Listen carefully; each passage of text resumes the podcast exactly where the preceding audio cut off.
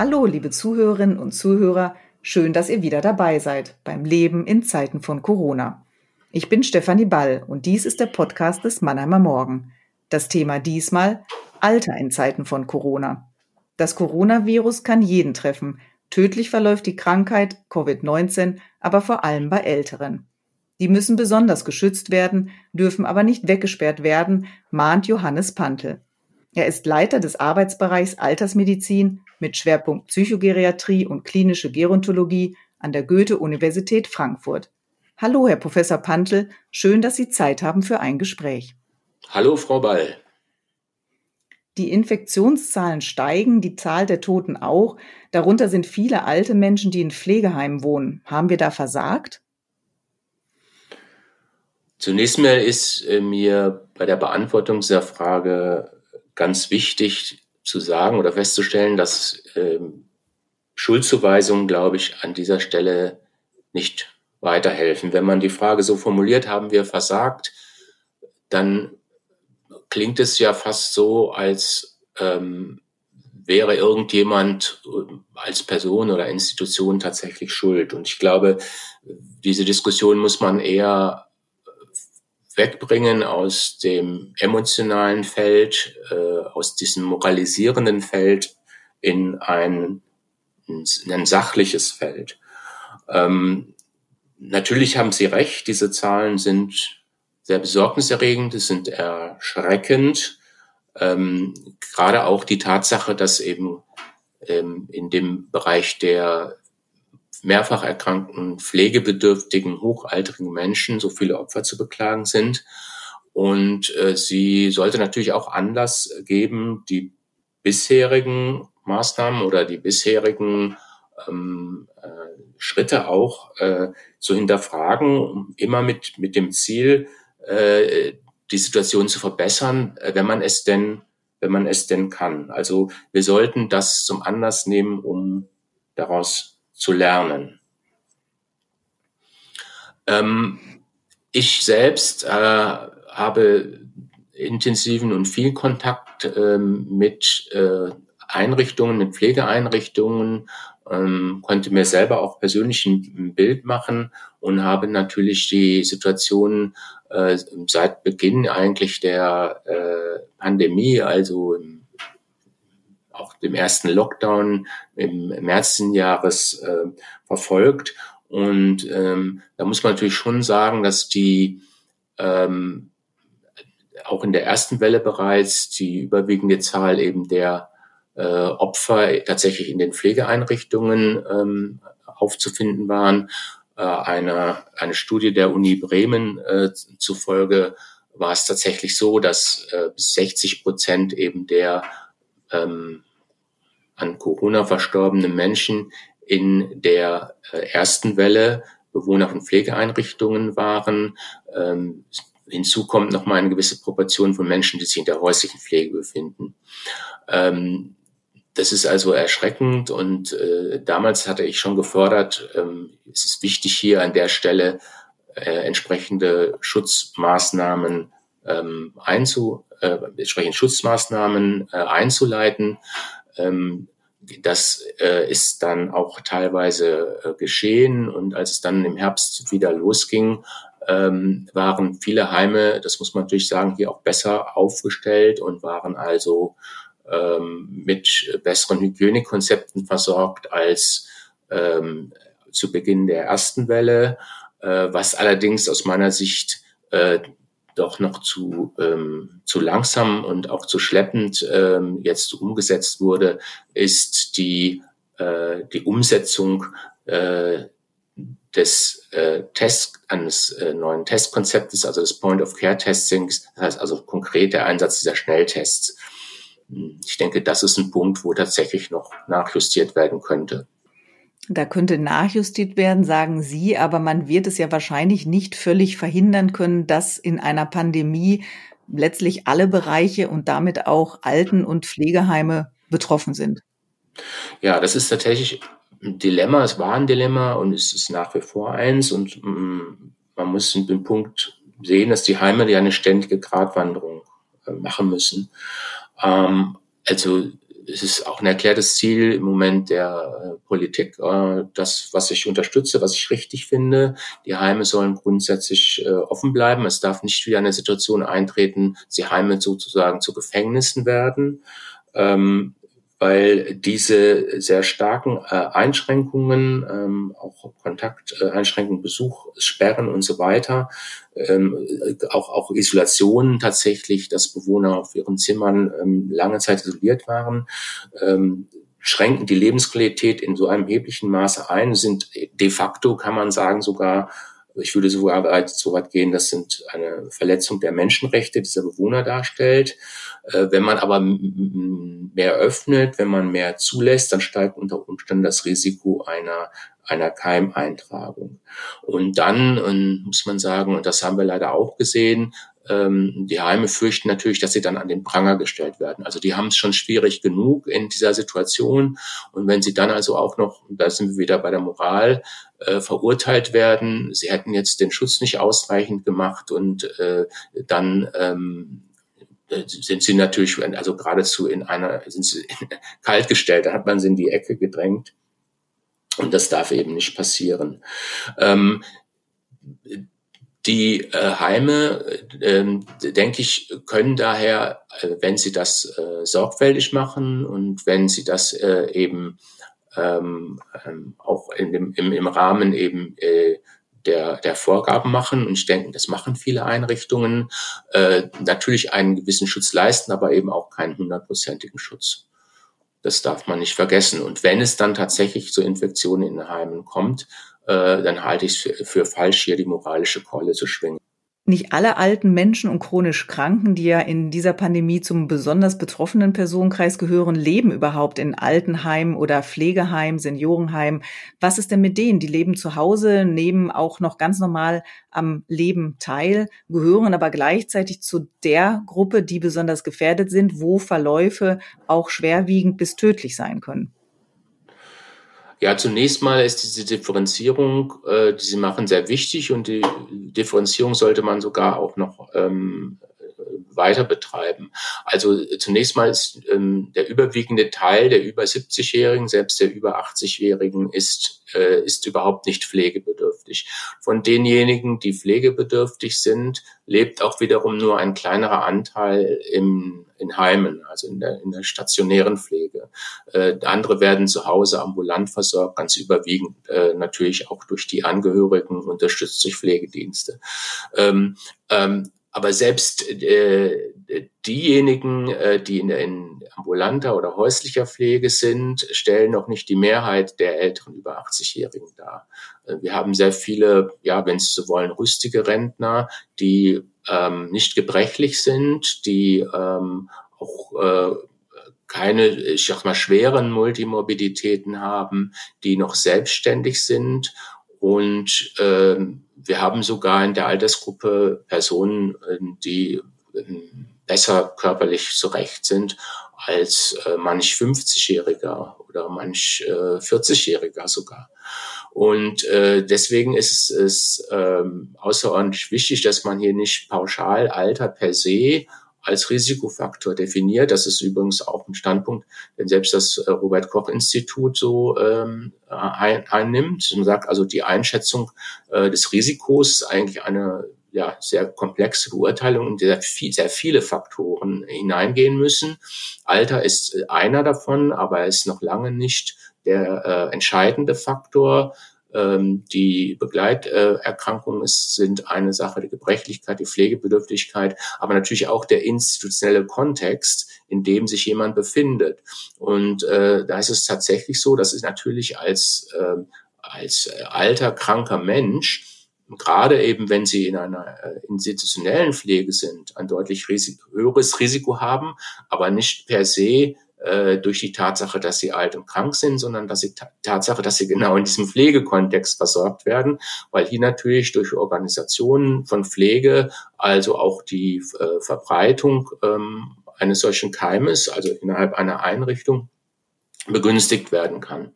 Ähm, das bedeutet ganz konkret, dass wir natürlich äh, für die ähm, Frage, also der, welche, welche Empfehlungen wir Menschen, also älteren, relativ gesunden älteren Menschen geben, die, die zu Hause leben, dass wir da äh, sehr ganz unterschiedlich vorgehen müssen und ganz unterschiedlich denken müssen als bei denjenigen, die eben pflegedürftig in einem Heim versorgt werden. Aber wie gehen wir denn grundsätzlich mit denen um? Im ersten Lockdown war ja dann, ging die Forderung ja irgendwann so weit, dass man sagte, Ältere sollten aus dem öffentlichen Raum entfernt werden, quasi entfernt werden, damit die Jüngeren, die eben weniger ähm, gefährdet sind, halbwegs ein normales Leben wieder führen können. Davon ist jetzt nicht mehr die Rede. Allerdings hatten auch Ärzte und Wissenschaftler kurz vor dem zweiten Lockdown auch gefordert, dass man sich vor allen Dingen eben auf diese gefährdete Gruppe der Alten und Kranken, der chronisch Kranken konzentrieren müsse und die schützen müsse. Was heißt denn dann schützen und wo hört das Schutzkonzept auf und äh, fängt dann auch äh, das Recht auf ein normales Leben, wenn ich es dann so will, obwohl ich alt bin, obwohl ich vielleicht auch chronisch krank bin, an? Also wo ist die Balance? Äh, ja, aber die Frage impliziert ja schon, dass die, dass die, die diese Personen, die Kreise, von denen Sie sprechen, sich nicht selber schützen können. Und äh, das sehe ich grundsätzlich anders. Also wir haben es hier überwiegend äh, nicht eben mit Menschen zu tun, die an einer Demenz leiden oder die in irgendeiner Form nicht für sich selbst entscheiden können, die sich auch nicht selber schützen können. Und äh, das ist, das sind dann natürlich äh, auch äh, individuelle Entscheidungen. Also dass diese Personen im Rahmen natürlich der ähm, öffentlichen äh, Vorgaben, äh, an die sie sich natürlich halten müssen, wie alle anderen auch, äh, Sprichwort AHA-Regeln und so weiter, ähm, äh, dass sie dann in dem Rahmen natürlich auch äh, die Freiheiten wahrnehmen können, die ihnen genauso zugestehen wie einem 20- oder 25-Jährigen und dass sie für sich entscheiden können, welches Risiko sie da persönlich äh, in Kauf nehmen. Und ich denke, äh, dass die ganz überwiegende ähm, Zahl oder Mehrheit auch dieser ähm, älteren Menschen, äh, dass die das auch verantwortlich wahrnehmen. Also wir brauchen da meines Erachtens keine Sonderregelungen, wenn, wenn es sogar so weit gehen würde, wie das im Frühjahr teilweise da äh, andiskutiert wurde. Ähm, übrigens in einigen Ländern, in einigen Kantonen der Schweiz, in der Türkei, in Russland sogar teilweise umgesetzt wurde, dass über ähm, politisch verfügte Maßnahmen eine Art von Zwangsquarantänisierung ab einem bestimmten Lebensalter verfügt wird, dann ist das auch mit den Grundsätzen unserer Verfassung nicht vereinbar. Das ist eine äh, schwere Rechtsverletzung. Wir haben da keine Rechtsgrundlage. Das Infektionsschutzgesetz äh, Paragraph 28 bietet hier keine Rechtsgrundlage, äh, weil das Infektionsschutzgesetz äh, ist ähm, ähm, äh, dient dem Schutz der Allgemeinheit, also dient sozusagen äh, dem Schutz der Bevölkerung unter der Annahme, dass jeder potenziell infiziert ist, aber es kann nicht hergenommen werden, um individuelle Freiheitsrechte einzuschränken gegen den Willen eines Betroffenen um ihn selber zu schützen. Also das wird oft äh, in dieser Diskussion vernachlässigt.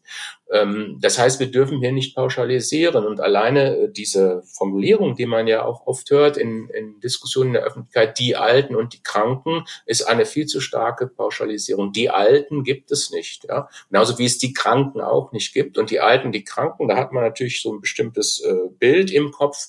Das ist eben dann eher der gebrechliche Pflegebedürftige, der also im Heim ähm, versorgt wird und vielleicht noch unter einer Demenz leidet. Aber das ist eben nicht die überwiegende Mehrheit der älteren Menschen. Sie sagen, jeder muss selber entscheiden, welches Risiko er bereit ist zu tragen. Wie gehe ich denn als Angehöriger damit um? Wie gehe ich vielleicht als Enkeltochter, als Tochter, als Sohn damit um, wenn ich überlege, besuche ich jetzt meine Großeltern, bringe ich die Enkelkinder mit oder lieber nicht? Ja, du sollte man in erster Linie mal äh, die ähm, Großeltern fragen, wie sie das sehen. Ja.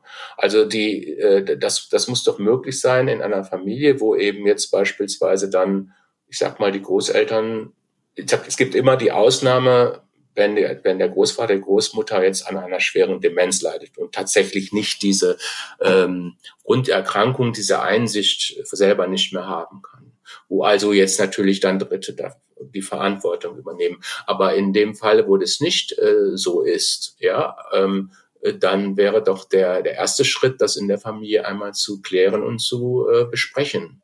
Also diese, man muss ja auch sagen, dass die, dass die äh, tatsächlich, äh, wenn man jetzt ähm, ähm, die äh, allgemeinen Empfehlungen, Hygienemaßnahmen einhält, äh, wenn man auch sozusagen einen Besuch natürlich ähm, unterlässt, wenn man selber Symptome hat, also wenn man ähm, möglicherweise selbst äh, infektiös ist, ähm, dann, dann ähm, halte ich das auch für vertretbar. Ich halte das Risiko nicht für so groß, wie das teilweise dargestellt wird. Also aus der medizinischen Sicht ist es vertretbar und äh, wir, wir wissen natürlich in der hoch, äh, ja, sag mal, emotionalisierten Situation, in der wir uns äh, befinden, wo viele Menschen sehr große Angst haben, ähm, dass das natürlich sehr individuelle Entscheidungen sind. Und aber diese individuellen Entscheidungen sollten dann auch individuell getroffen werden. Und wer eben ähm, nicht so ängstlich ist äh, und äh, in der Situation, wo man dann übereinkommt, wir wollen, es ist uns wichtig als Wert für die Familie, wir wollen uns sehen, wir wollen uns begegnen, wir wollen uns auch direkt begegnen und wir sind auch ähm, bereit, sozusagen dieses Restrisiko in Kauf zu nehmen, was es ja übrigens immer gibt. Ja, eine hundertprozentige Sicherheit, äh, die haben sie äh, ja eigentlich niemals. Ähm, auch bei anderen Infektionskrankheiten nicht. Und die haben sie selbst nicht, wenn sie einen negativen Test haben. Ähm, wenn sie dann sagen, ich bin bereit, das Restrisiko in Kauf zu nehmen, um äh, eben diesen Wert, diesen familiären Wert, diesen zwischenmenschlichen Wert auch zu leben, äh, dann äh, ist das absolut in Ordnung. Und da braucht keiner hinten äh, mit dem Zeigefinger zu stehen und sagen, äh, wie kannst du nur, das ist verantwortungslos, weil das ist auch nicht zu begründen. Ja, das ist faktisch nicht zu begründen. Wenn jemand aber sehr ängstlich ist, was ich durchaus auch verstehen kann, äh, es gibt äh, natürlich Menschen, die das für sich dieses Risiko nicht bereit sind zu tragen dann kann er oder sie für sich ja auch entscheiden und sagen, ich unterlasse den Besuch oder ich mache vorher noch eine, äh, so wie ja teilweise auch empfohlen wurde, ähm, eine fünftägige ähm, Selbstquarantäne, bevor ich diesen Besuch mache, um eben sicher zu sein, dass ich keine Symptome entwickle und äh, nehme dann das Risiko im Kauf. Aber da gibt es eine ganz große Spannbreite und ich denke, das ist etwas, wo eben äh, der Staat äh, auch äh, den, dem, dem Menschen in dieser Form äh, keine Vorschriften weitermachen sollte. Hier kommen ja viele emotionale Gefühle zusammen. Wir haben die Familie, wir haben Verantwortlichkeiten, äh, gefühlte zumindest. Äh, wir sprechen über das Thema Krankheit und womöglich oder vielleicht im schlimmsten Fall sogar Tod.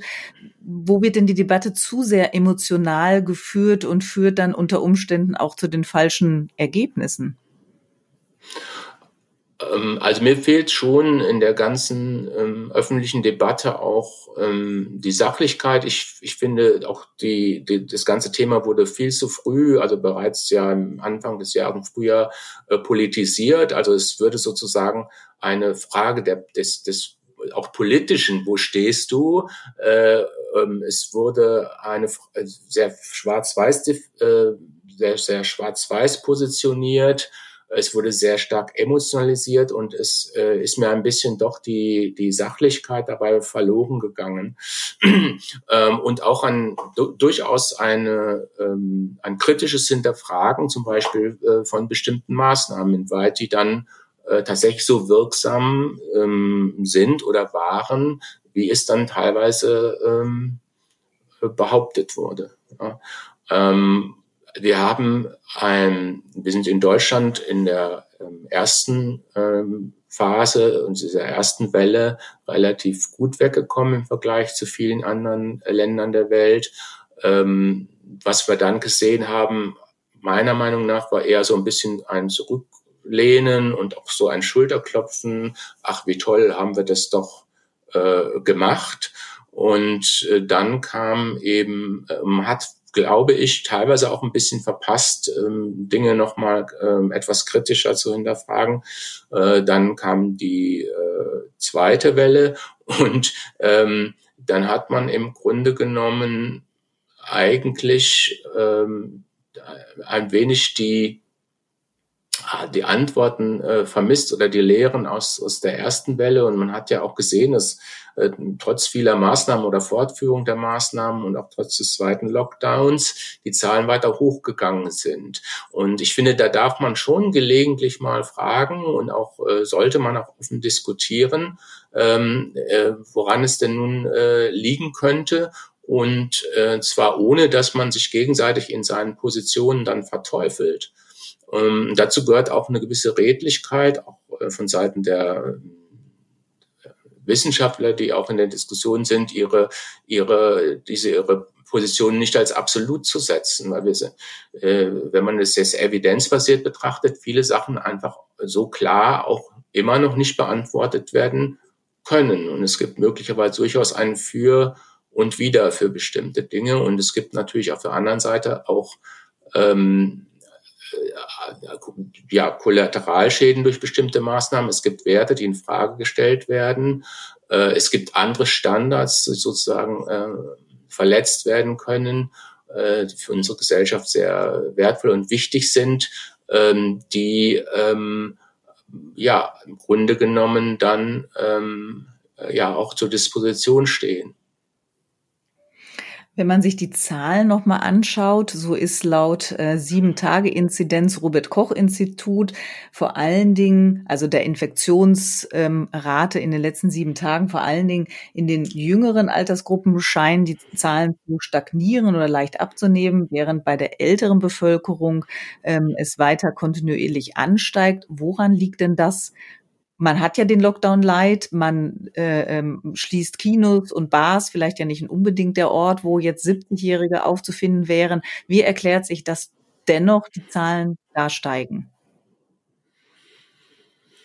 Ähm, ja, darüber kann man nur Vermutungen äh, treffen. Tatsächlich ist es ja so, dass die äh, wenn wir sie die Sieben-Tage-Inzidenz nehmen, bei den über 60-Jährigen ähm, ist über lange Zeit, also auch jetzt äh, im Herbst, äh, niedriger waren als in der Allgemeinbevölkerung. Und seit, seit einigen Wochen steigen die, also Sie, Sie haben recht, also in der, bei den Jüngeren stagnieren die eher, bei den, bei den Älteren steigen die, also nähern sich sozusagen äh, dem äh, Werten für die Allgemeinbevölkerung an, immer noch etwas niedriger ähm, sei übrigens auch, auch in der ersten Welle so.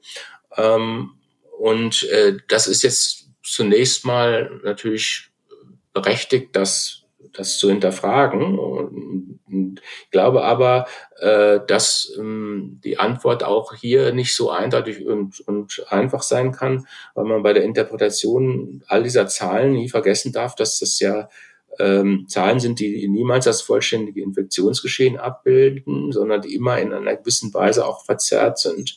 Also könnte, zum Beispiel sein, dass in der höheren Altersgruppe ähm, einfach durch die erhöhte Aufmerksamkeit, die man jetzt hat, dass da auch mehr, mehr getestet wird. Also definitiv wird ja auch in den Heimen jetzt mehr getestet. Also wir haben ja das ähm, ähm seit Mitte Oktober ähm, eine neue Teststrategie der Bundesregierung und die Heime haben eben die Möglichkeit, dieses Point-of-Care-Testing einzuführen. In einigen Heimen ist es dann schon umgesetzt. Das heißt also, es wird mit den Schnelltests mehr getestet und wenn Sie da natürlich einen positiven Fall testen, dann ähm, werden sie mit dem PCR-Test hinterhergehen.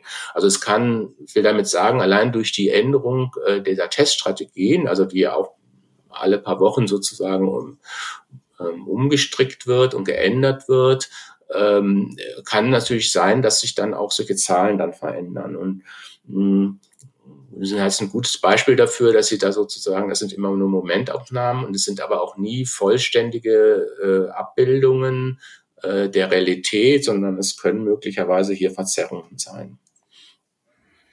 Weihnachten steht ja vor der Tür. Stand jetzt sieht es ähm, oder ist ähm, geplant, dass äh, sich Familie, Freunde im begrenzten Rahmen treffen können. Die Kanzlerin allerdings warnt ja jetzt schon seit ein, zwei Tagen, dass das vielleicht doch etwas zu, ein zu offenes Konzept ist und auch Bayerns äh, Ministerpräsident Söder ist ja doch für etwas drastischere Einschränkungen und jetzt hat auch noch die äh, Nationale Akademie der Wissenschaften Leopoldino, Leopoldina ein Positionspapier vorgelegt und fordert ein, im Prinzip einen drastischen Lockdown Lockdown bis, bis Anfang Januar. Wie blicken Sie da dem Weihnachtsfest entgegen? einem hochemotionalen Fest, wo gerade Familie, alte wie junge zusammenkommen? Ja, ich, ich hoffe, dass das in der Form nicht umgesetzt wird, äh, weil ich auch nicht glaube, dass es tatsächlich diese Wirkung oder diese, diese Wirkung haben wird, die man sich davon verspricht und man gleichzeitig, äh, wie bereits gesagt, ein, ähm, eine andere äh, Werte über Bord wirft. Und ähm, ich halt, würde es dann für vernünftig halten, wenn man tatsächlich äh, sicherstellen könnte oder wüsste, dass das eine Maßnahme wäre, die nun ähm, mit sehr großer Sicherheit zu einer Reduktion der Infektionszahlen führt. Aber nach dem, äh, was wir bis jetzt erlebt haben, auch in der zweiten Welle, äh, ist auch das wiederum nur eine Hypothese oder eine Spekulation. Ähm, so wurde ja etwa auch äh, bei ähm, Be Beschluss äh, dieses ersten, äh, dieses, dieses Lockdowns, in dem wir uns im Moment befinden, äh, von verschiedener Seite von Herrn Lauterbach gejubelt, das sei lehrbuchhaft. Ähm, und nun werde man das, äh, hätte man einen Wellenbrecher. Einige Wochen später wissen wir, dass es eben im Grunde genommen nicht das gebracht hat, äh, was man uns versprochen hat. Ähm, so wie wir jetzt nicht wissen, dass also strengere Besuchsregelungen staatlich verordnet im Rahmen eben der Weihnachtsfeiertage tatsächlich zu einer Senkung der Infektionszahlen führen werden. Und äh, das meine ich eben auch mit Redlichkeit, also sowohl also in der öffentlichen Diskussion, aber auch in der Politik, ähm, äh, dass äh, zu wenig äh, kommuniziert wird, äh, dass tatsächlich hier auch die Politik äh, eben nicht oder häufig nicht sozusagen ähm, ähm, mit, mit äh, sehr äh, sicheren Konzepten arbeitet, sondern dass es manchmal eben ein bisschen auch äh, das äh, Stochern mit der Stange im Nebel ist. Und ähm, es wäre doch viel wichtiger, anstatt das also staatlich sozusagen äh, zu verordnen ähm, und den Menschen die Verantwortung zu nehmen, hier mehr an die Eigenverantwortlichkeit zu appellieren, die Menschen zu informieren, was ja übrigens auch alles schon gemacht wird und äh, dann ähm, ja nicht wieder sozusagen einen Sündenbock zu finden, so, so wie man das, wie wir das im ganzen Jahr immer erlebt haben, wenn die Infektionszahlen runtergingen. Äh, dann waren es wieder mal die Reiserückkehrer, es waren die jungen Leute, die Partys gemacht haben, es waren die Älteren, äh, die ähm, beim Einkaufen angeblich äh, keine Maske getragen haben. Äh, dann waren es mal die Schulen und so weiter. All das ist empirisch überhaupt nicht gut belegt. Äh, es ist nur ein Mechanismus, der darauf abzielt, sozusagen die, die Verantwortlichkeit irgendeiner einzelnen Gruppe oder irgendeinem Menschen zuzuordnen. Und das halte ich für völlig falsch. Ja?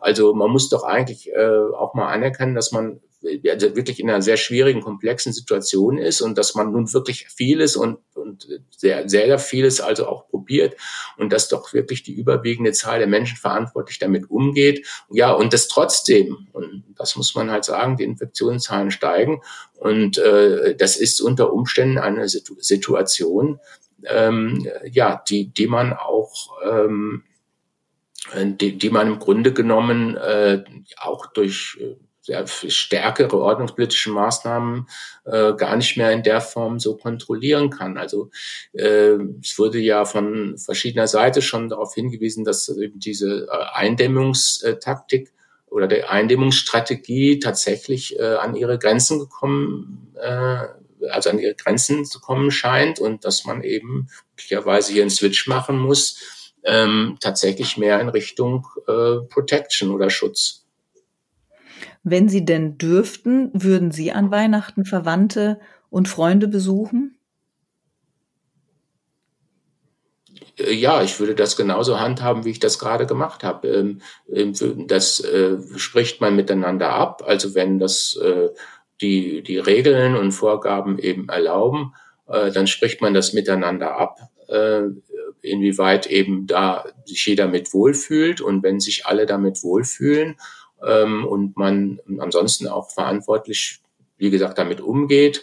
Ähm, also Stichwort, wenn ich jetzt äh, akut Husten, Schnupfen habe, vielleicht Fieber, dann bleibe ich natürlich zu Hause, mache ich das nicht. Ähm, aber wenn man, wenn man verantwortlich damit umgeht, dann würde ich das natürlich machen, ja. Wir sollen Abstand halten, wir sollen Kontakte beschränken. Vereinsamen wir, beziehungsweise was macht das mit Menschen, die ohnehin auch schon vor der Pandemie vielleicht vereinsamt waren oder auch nur wenig Kontakte hatten, auf die sie zurückgreifen könnten, konnten? Ja, äh, ähm, zunächst mal äh, denke ich, dass ähm, die äh, Situation jetzt speziell für diejenigen ähm, Menschen, die eben chronisch krank sind, die multimorbide, also mehrfach erkrankt sind, die behindert oder pflegebedürftig sind, die sich in einer ungünstigen Wohnsituation befinden, die ähm, möglicherweise in Armut leben, dass die Situation ähm, für diese Menschen sicherlich schwieriger äh, geworden ist, äh, auch die äh, in Hinsicht auch auf zwischenmenschliche Begegnungen, also dass hier wirklich eine Gefahr der sozialen Isolation besteht. Ähm, wir haben hier ähm, repräsentative, genaue Zahlen dazu zwar noch nicht, weil es auch ungeheuer schwierig ist oder auch war in dieser Situation, diese Zahlen ähm, zu erheben, aber nach allem äh, was wir eben ähm, erfahren, unter anderem äh, auch von Mitarbeitern zahlreicher Träger von Einrichtungen, Angeboten in der Wohlfahrtspflege äh, oder auch eben von Stellungnahmen der Bundesarbeitsgemeinschaft der Seniorenorganisationen, die ja auch einen guten Überblick hat über ihre Mitglieds, ähm, Mitgliedsorganisationen. Ähm, nach allem, was wir dort erfahren, hat sich die Situation tatsächlich äh, für speziell diese Gruppe verschlechtert. Also nicht per se äh, für alte Menschen wiederum pauschal. Äh, Alter per se ist auch nicht mit mehr Einsamkeit und Isolation verbunden, wenn sie in die Allgemeinbevölkerung blicken, äh, sondern erst, wie gesagt, wenn dann die chronische Krankheit, die Pflegebedürftigkeit, die Multimobilität äh, die Armut möglicherweise hinzukommt. Aber dieser, dieser Kreis von Personen eben, den ich jetzt zuletzt einmal charakterisiert habe, ähm, der leidet äh, sicherlich äh, ganz besonders und darf auch nicht vergessen, dass es ja nicht nur um die allgemeinen Kontakteinschränkungen geht. Es sind ja auch viele Einrichtungen, äh, Angebote geschlossen, Seniorenbegegnungsstätten, ähm, äh, Museen, ähm, Ausstellungen, ähm, Sportstätten, also Schwimmbäder, also die äh, Verlagerung der Kommunikation dann in den, in den virtuellen Raum, äh, darf man nicht vergessen, hat auch gerade für diese Personengruppe neue Barrieren geschaffen. Ähm, man braucht ja auch die entsprechenden technischen Voraussetzungen. Man braucht ein gewisses äh, technisches Know-how, Erfahrung, um das überhaupt umzusetzen. Ähm, hinzu kommt noch ein möglicher zusätzlicher sozialer Rückzug durch eine Art von Selbststigmatisierung. Also das heißt so diese Angst, ich bin Risikogruppe. Ähm, äh, ich, ich darf jetzt nicht mehr raus, also dass man sich selber sozusagen dann auch rauszieht. Vielleicht ist ja auch äh, indirekt so eine soziale Erwartung da, äh, du sollst jetzt nicht mehr rausgehen und die Wohnung verlassen. Also das meine ich jetzt mit Selbststigmatisierung. Die hat das Ganze sicherlich, äh, sicherlich noch verschärft, ja. Eine Erwartung gibt es auf jeden Fall noch an die Gruppe der chronisch Kranken, an die Hochbetagten, nämlich das betrifft das Impfen. Das ist ja die große Hoffnung für das dann kommende Jahr. Und da gibt es ja auch Leitlinien und die besagen ja, dass eben neben dem medizinischen Personal dann auch ähm, äh, eben Hochbetagte, chronisch Kranke als erstes geimpft werden sollen, wenn wir dann die ersten Dosen bekommen. Was ist denn, wenn die das gar nicht wollen? Ja, aber die Antwort ist ganz einfach. Wenn die das nicht wollen, dann äh, hat man das, dann muss man das natürlich äh, respektieren. Was denn sonst? Wir können doch nicht jemanden gegen seinen Willen. Also Impfung ist also jeder medizinische Maßnahme, ja, jede, auch wenn sie dem, dem Betroffenen dient, ist in rechtlicher Hinsicht eine Körperverletzung.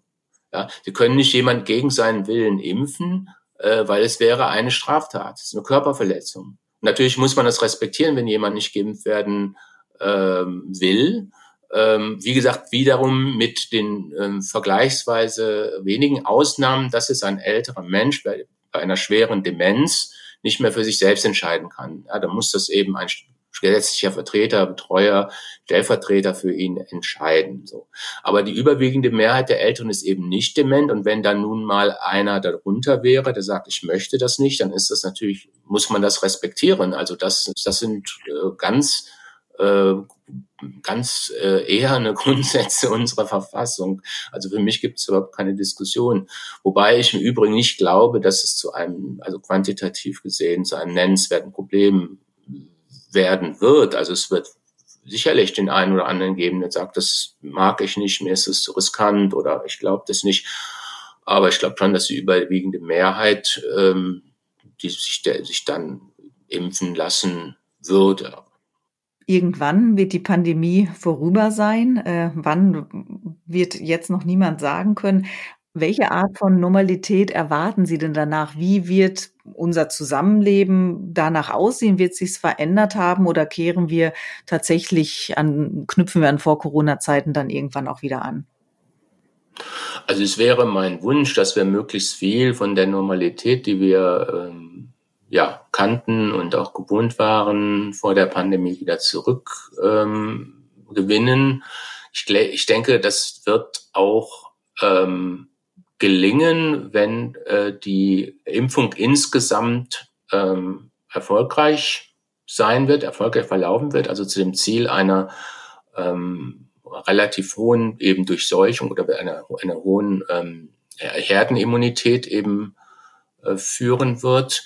Und ich glaube, dass sich dann auch in sowohl beim einzelnen Menschen, aber auch in, in der Öffentlichkeit wieder andere Themen wichtiger werden, dass äh, auch die Angst äh, weniger wird, ähm, dass sozusagen das ja gerade gerade sagen die Fixierung auf dieses Thema Infektionsschutz sich auch relativieren wird und dass dann ähm, ganz automatisch äh, nach einer gewissen Zeit äh, das Zusammenleben auch wieder normaler sein wird. Das ist also meine, meine Hoffnung. Herr Professor Pandl, vielen Dank für das Gespräch. Liebe Zuhörerinnen und Zuhörer, vielen Dank fürs Zuhören. Und bis zum nächsten Mal beim Leben in Zeiten von Corona gebt mir euer Feedback unter podcast.mamo.de. Folgt dem Mannheimer Morgen auf Instagram und Facebook und natürlich abonniert den Podcast, denn das Leben in Zeiten von Corona geht erst einmal weiter.